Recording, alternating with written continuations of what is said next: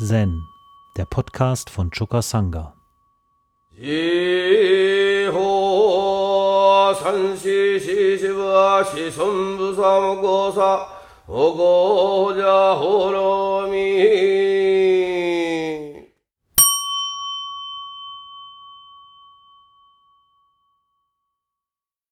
knüpfe heute an an den Vortrag von gestern und in dem gestrigen Vortrag ging es um das Dharma-Siegel.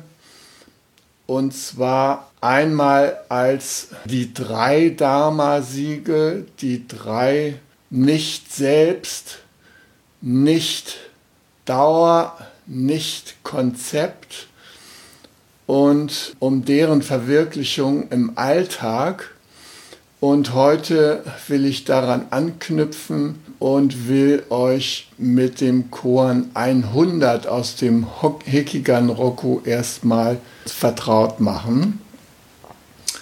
Da heißt es nämlich, ein Haar wird gegen Harios Schwert geblasen. Und da schreibt Engo in seiner Einleitung, Wir säen die Ursachen und ernten die Folgen. Wenn wir sorgsam beginnen, werden wir vollständig fehlerfrei enden. Von Anfang an gab es kein Geheimnis als ich Vorträge hielt, hatte ich euch nichts zu geben. Manche von euch werden mir sagen, du hast während der Sommerübungszeit so viel geredet und jetzt sagst du, du hättest uns von Anfang an nichts zu geben gehabt. Wie meinst du das? Ich antworte, ich werde es euch schon sagen, wenn ihr Verwirklichung erlangt habt. Jetzt frage ich euch, kommt das einfach daher, dass ich darauf achte, das erste Prinzip nicht zu verletzen? Oder bringt es einen echten Vorteil, sich so zu verhalten. Sieh das folgende Beispiel. Ein Mönch fragte Hario, was hat das mit dem Schwert auf sich, gegen das ein Haar geblasen wird. Hario antwortete, jeder Korallenast umarmt den strahlenden Mond. Ja, der Engo der dieses Hekigan Rocco mit seinen 100 Koans zusammengestellt hat und der äh, viele Koans mit einer Einleitung versehen hat, der hat ja diese Koan dargelegt durch seine Vorträge in einer Sommerübungsperiode und allein wenn man das dicke Hekigan Roku Buch sich anguckt, ahnt man schon, dass er sehr viel gesprochen hat. Und er fragt ja jetzt, kommt das einfach daher, dass ich darauf achte, das erste Prinzip nicht zu verletzen? Oder bringt es einen echten Vorteil, sich so zu verhalten? Also er fragt nochmal nach, ob das sinnvoll war, dass er diese Vorträge gehalten hat oder ob er dadurch nicht dem Erfahrungsprozess der Mönche vorgegriffen und ihn dadurch geschwächt hat.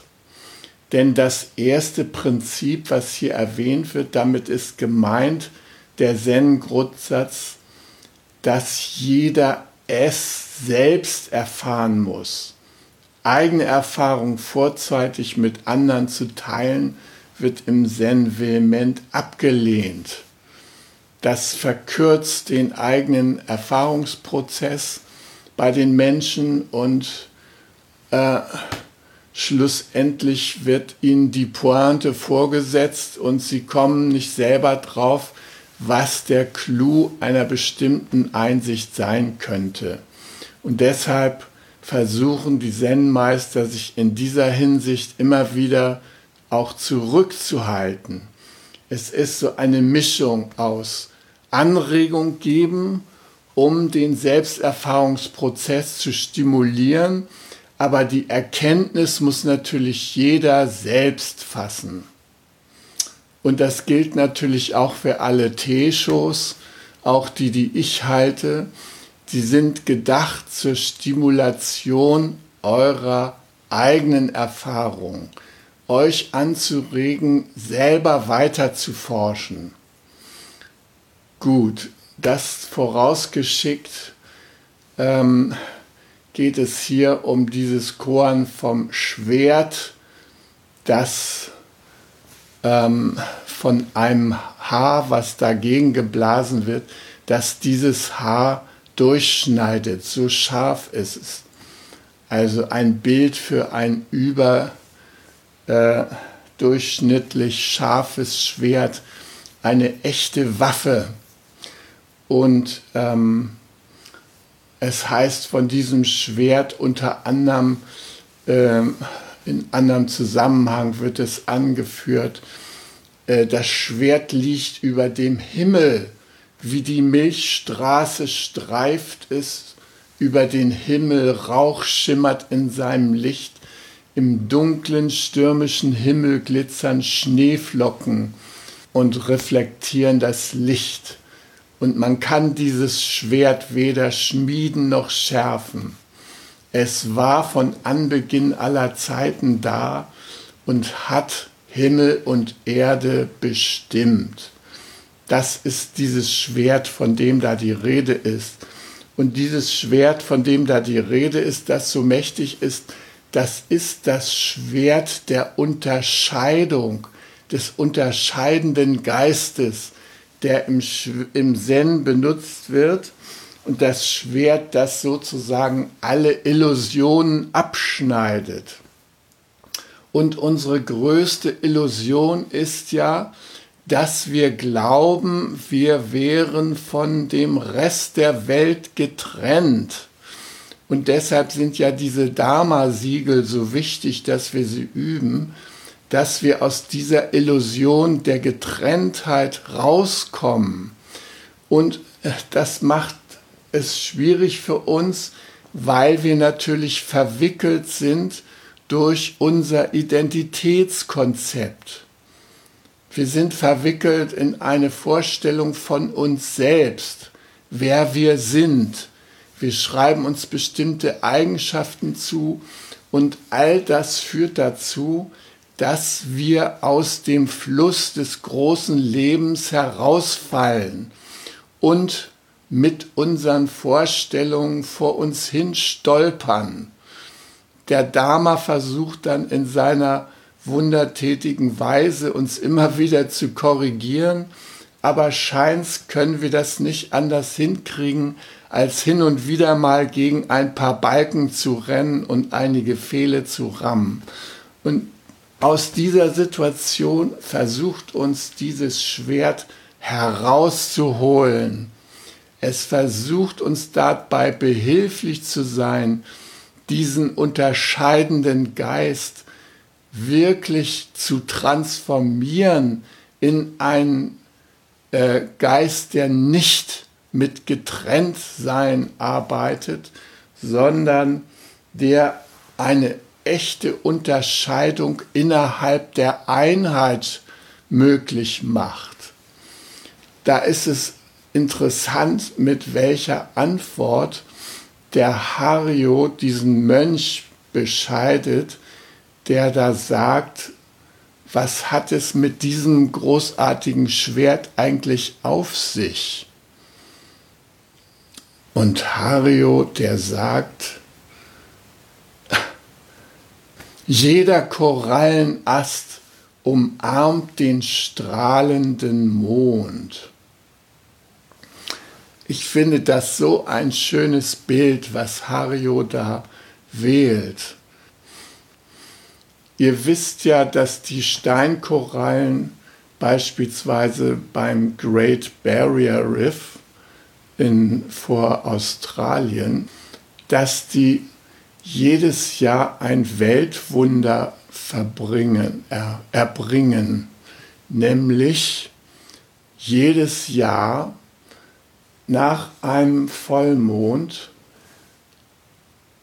entlassen alle Korallen ihre Eizellen und Spermien zur selben Zeit, sozusagen auf die Stunde genau. Und dann fließen von all diesen Korallen auf einer Fläche von über 350.000 Quadratkilometern diese Ei- und Samenzellen gemeinsam ins Meer und tun sich da zusammen, um neue kleine Korallenlarven zu erzeugen. Und die Korallen umarmen sozusagen gemeinsam den Mond. Sie warten darauf, dass das Mondlicht das Signal gibt, dass sie alle Spermien gleichzeitig entlassen können, sodass die Korallen maximale Möglichkeiten haben, sich zu vermehren und neue Korallen und Korallenarten zu schaffen. Und Hajo wählt dieses Bild, um zu zeigen, wie diese ganz vielen kleinen Korallenärmchen alle harmonieren mit dem Mond. Und der Mond steht ja für das Erwachen oder für den Kosmos insgesamt für die großen kosmischen Kräfte, die uns regieren. Und ich finde das Berührende an diesem Bild, dass die Korallen ja für gewöhnlich nicht als ähm, Wesen angesehen wird mit einer Intelligenz, wie wir sie haben. Und trotzdem verhalten sie sich so, man könnte sagen, intelligent. Sie schaffen das. Jede individuelle Koralle schafft es zur gleichen Zeit, diese Spermien und Eizellen zu entlassen und dadurch dieses Wunder zu bewirken. Und gleichzeitig wird auf diese Weise im Meer äh, eine unglaubliche Menge von Nahrung entlassen, die andere Wesen anlockt, die diese Korallenzellen jetzt fressen und ähm, sich mit ihnen erfreuen an dem kosmischen Dasein. Und ähm, im Anfang dieses Chorans, in der Einleitung wird gesagt, wir sehen die Ursachen und ernten die Folgen. Ja, äh, wir äh, haben es in der Hand, die Ursachen, die wir sehen, äh, tatsächlich so zu sehen, dass wir an den Erntefolgen Spaß haben. Und leider Gottes ist es ja so, dass wir Menschen eben nicht diese Ursachenketten und die gegenseitigen Bedingungen hinreichend durchschauen bevor wir eingreifen, sondern wir machen unsere Eingriffe ohne in Resonanz zu treten mit dem großen Kosmos. Und darin liegt unsere Tragik. Und darin liegt natürlich auch die Tragik beispielsweise der Korallenriffe, die in den letzten 30 Jahren schon zu 50 Prozent abgestorben sind. Und äh, um deren Rettung sich jetzt einige Wissenschaftler bemühen, indem sie versuchen, Korallen zu züchten, die der Korallenbleiche entgehen, indem, äh, das, indem sie höhere Temperaturen im Meer tatsächlich aushalten können. Aber man ahnt schon, dass das nur ein armseliger Versuch sein wird, die Korallen zu retten. Die Korallen werden, wenn sie gerettet werden, vom großen Buddha Dharma gerettet, der schon vor unserer Zeit da war und der nach unserer Zeit da sein wird. Aber wir haben die Chance, dazu beizutragen, dass der große Kosmos, in dem wir zur Erkenntnis kommen, auch zur Selbsterkenntnis kommt. Und das war ein Grundsatz, den die alten chinesischen Literaten und Dichter mit, wenn sie im Zen geschult waren, versuchten zu beherzigen. Also der David Hinton, ich zitiere äh, aus einer Übersetzung, die ich gemacht habe aus dem Buch, ähm, das mir Jürgen und Katharina geschenkt haben jetzt zu Weihnachten. Da heißt es in der Einleitung sehr schön, Poesie ist der Kosmos, der für sich erwacht ist. Das ist ein toller Satz. Dichtung ist der Kosmos, der für sich erwacht ist. Wie sollen wir das verstehen? Und da heißt es Erzählung, Reportage, Erklärung, Idee. Sprache ist das Medium der Selbstidentität.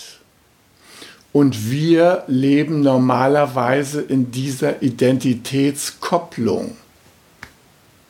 Identität, die den Kosmos wie von außen betrachtet und so darüber nachdenkt. Das ist unsere normale Vorgehensweise.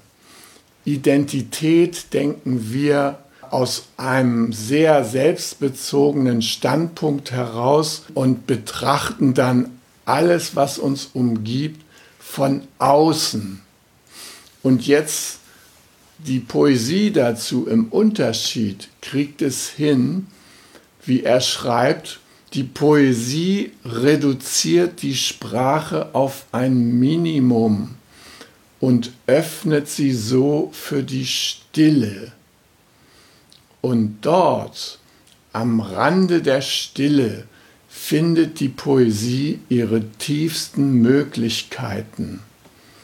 Denn dort kann sie Dimensionen des Bewusstseins erfahrbar machen, die viel expansiver sind als diese identitätszentrierten ursprünglichen Dimensionen des Bewusstseins, wenn der Kosmos zu sich selbst erwacht.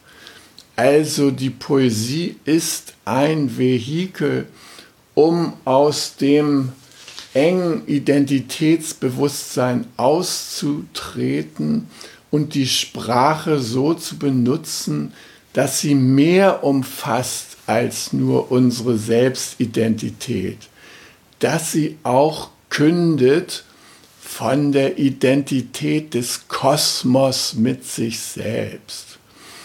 Und diese Dimension für uns zu öffnen, das ist auch ein Wesen der spirituellen Praxis des Zen. Wir lassen uns durch die Stille belehren. Die Stille gibt uns Einsichten, die wir ohne die Stille nicht hätten. Sie führt uns in den nichtsprachlichen Erfahrungsbereich und sie macht uns dort erschüttert zu sein. Sie lässt uns die Wildheit des Universums, die Unursprünglichkeit, die Unzähmbarkeit des Lebens im Resonanzfeld des Universums spürbar machen. Und deshalb denke ich mir, ist es gut, dass wir uns daran erinnern, welche tiefe Kraft wir aus der Stille schöpfen können und wie wir unseren Standort im Universum ganz neu bestimmen können, wenn wir aus der vordergründigen Identität austreten in die große kosmische Identität, wie wir im Zen sagen, wir uns, wenn wir das große Homeless Self, das große heimatlose Selbst repräsentieren durch unser Dasein. Und diese große Subjektivität des Kosmos, dieses große Herz des Kosmos, des Dharma auszudrücken, das ist eine wichtige Aufgabe. Und das setzt voraus, dass wir sowohl zu dem Abwesenden und der Stille sowie zu dem Präsenten der einzelnen Erscheinungen gleichermaßen in Kontakt treten können. Es gibt viele Lehrer, die sprechen, wie wichtig das ist, im gegenwärtigen Moment präsent zu sein. Das ist ja richtig. Also wenn ich wirklich mit meinen Sinnen und mit meinem Bewusstsein präsent bin und nicht dem Bedauern über Vergangenheit oder Zukunftssorgen nachhänge, dann habe ich natürlich meine Energie ganz anders zur Verfügung und kann sozusagen der Schöpfer meines eigenen Lebens in gewissen Grenzen sein. Und es ist klar, wenn ich mich dann mit Achtsamkeit um meine Gesundheit kümmere, mit Achtsamkeit um meine Freundschaften, mit Achtsamkeit um meine Stellung in der Gesellschaft, mit Achtsamkeit um das, äh, worum wir hier ringen, einen heilsamen Kontakt zur Natur, das, das ist von großer Bedeutung, aber darin erschöpft sich das Präsentsein noch nicht. Das wirkliche Präsentsein ist ein durchlässiges Präsentsein, ein Präsentsein für die Resonanzkräfte des großen Universums, die es uns ermöglicht, im Wu-Wei-Modus uns in der Welt zu bewegen. Also in der Absichtslosigkeit zu ruhen und uns von den Resonanzen des großen Universums leiten zu lassen.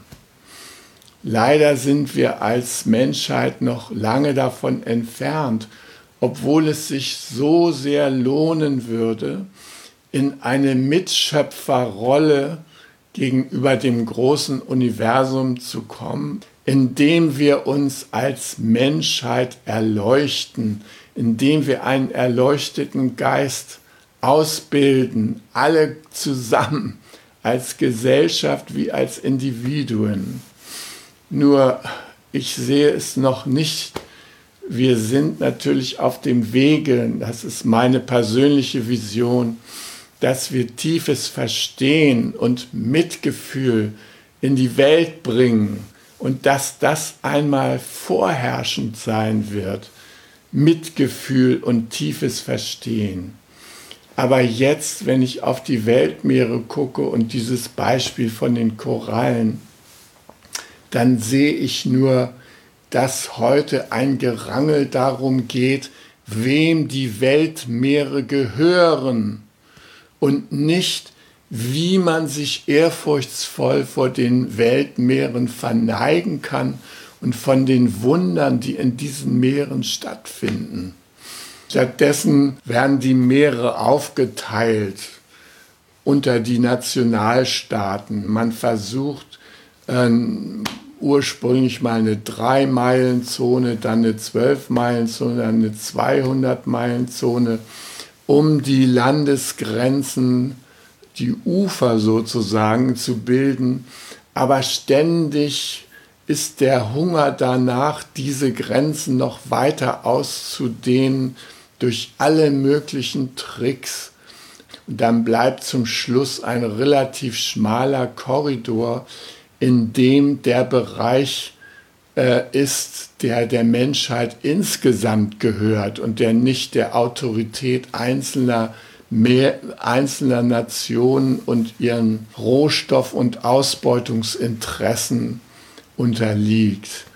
Und ich denke, es geht wirklich darum, dass wir eine Wendung machen mit unserem Geist, dass wir uns verstehen als eine äh, Kreaturen- und Menschheitsgemeinschaft, die diesen Planeten gemeinsam anvertraut bekommen hat und die es endlich machen kann, auch von ihren technischen Möglichkeiten her, diesen Planeten achtsam zu genießen, zu verwalten, zu entwickeln und sich als Gärtner in der Natur zu betätigen, die das Schöpferische weiter voranbringt, anstatt es zu behindern und Leben in großem Stil zu gefährden und zu vernichten.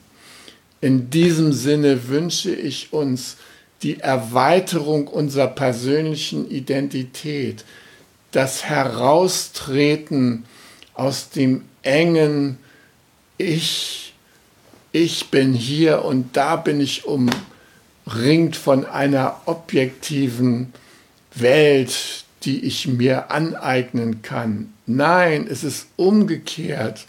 Wir befinden uns mitten in einer subjektiven Welt, die auch von uns Gebrauch macht und der wir mit großer Demut und Aufgeschlossenheit begegnen sollten, um segensreich für unsere Zukunft einzutreten. In diesem Sinne lasst uns die drei Dharma-Siegel weiter üben. Lasst uns ernst damit machen, nicht selbst. Es gibt kein kleines Selbst, nicht Dauer. Es gibt nur Unbeständigkeit und einen ewigen Wechsel, nicht Konzept. Unsere geistigen Konzepte können niemals den Reichtum des großen Universums einfangen, der sich konzeptlos entfaltet. Hi! Um jungen Menschen den Aufenthalt im Togenji zu ermöglichen, bitten wir um ihre Spende.